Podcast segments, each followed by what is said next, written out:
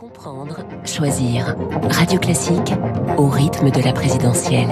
L'info politique à 7h25. Bonjour Marcelo Vesfred. Bonjour François. Voilà, du service politique du Parisien. Le ministre de l'Intérieur s'était montré assez discret dans cette pré-campagne, mais tout va changer cette semaine et ce n'est pas anodin. Oui, c'est vraiment la semaine d'Armanin. Tout commence mercredi matin. Le ministre de l'Intérieur va sécher le Conseil des ministres. Il a le feu vert pour cela car euh, Emmanuel Macron l'envoie défendre les couleurs de son camp dans une émission de CNews où défileront les différents candidats à la présidentielle. Ce sera sur le thème de la sécurité. Puis, toujours mercredi, le ministre de l'Intérieur se rend à Tourcoing dans le Nord. C'est là où il a été élu maire il y a deux ans. Il y reçoit euh, ses homologues européens pour un sommet informel. Il sera question des frontières. Hum. Et le soir, Emmanuel Macron le rejoint à l'hôtel de ville pour prononcer un discours très attendu sur la réforme de Schengen. Et ce n'est pas fini puisque samedi, Gérald Darmanin lance à Paris le Forum de l'Islam de France. Le gouvernement a décidé de chambouler l'organisation de l'islam de France. L'exécutif ne veut plus entendre parler du CFCM, le Conseil français du culte musulman. Vous vous souvenez, c'était cette instance qui avait été créée par Nicolas Sarkozy. Ces dernières années, elle était devenue une coquille vide, elle était minée par des dissensions entre les courants turcs, marocains et algériens, sans parler des influences radicales. L'idée de ce forum de l'islam de France, c'est de changer de stratégie en faisant monter des acteurs venus d'en bas, des imams, des penseurs, des associatifs repérés par les préfets dans chaque département.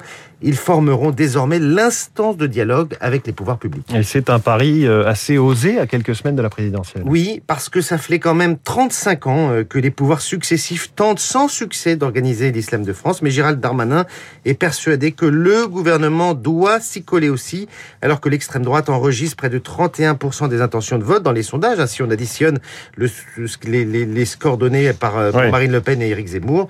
En tout cas, le retour sur le devant de la scène de Gérald Darmanin, Darmanin marque le début d'une offensive régalienne qui ressemble beaucoup à une préparation d'artillerie avant la candidature du président. L'info politique signée Marcelo Vesfred du Parisien. Merci Marcelo.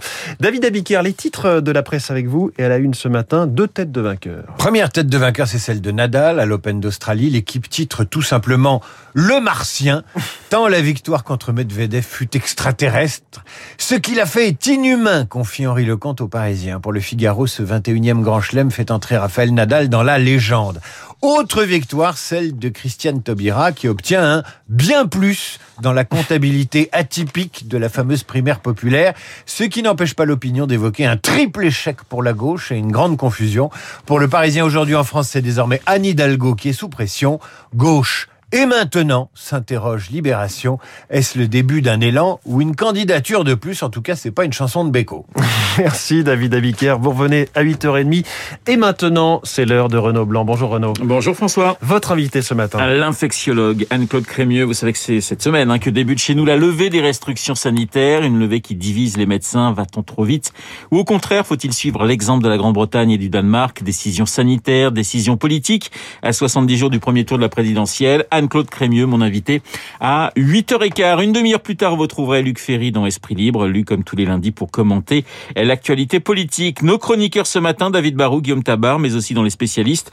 Euh, Dominique Moisy, spécialiste, vous le savez, des questions internationales. Nous parlons avec lui de Boris Johnson et de Mario Draghi. Tout de suite.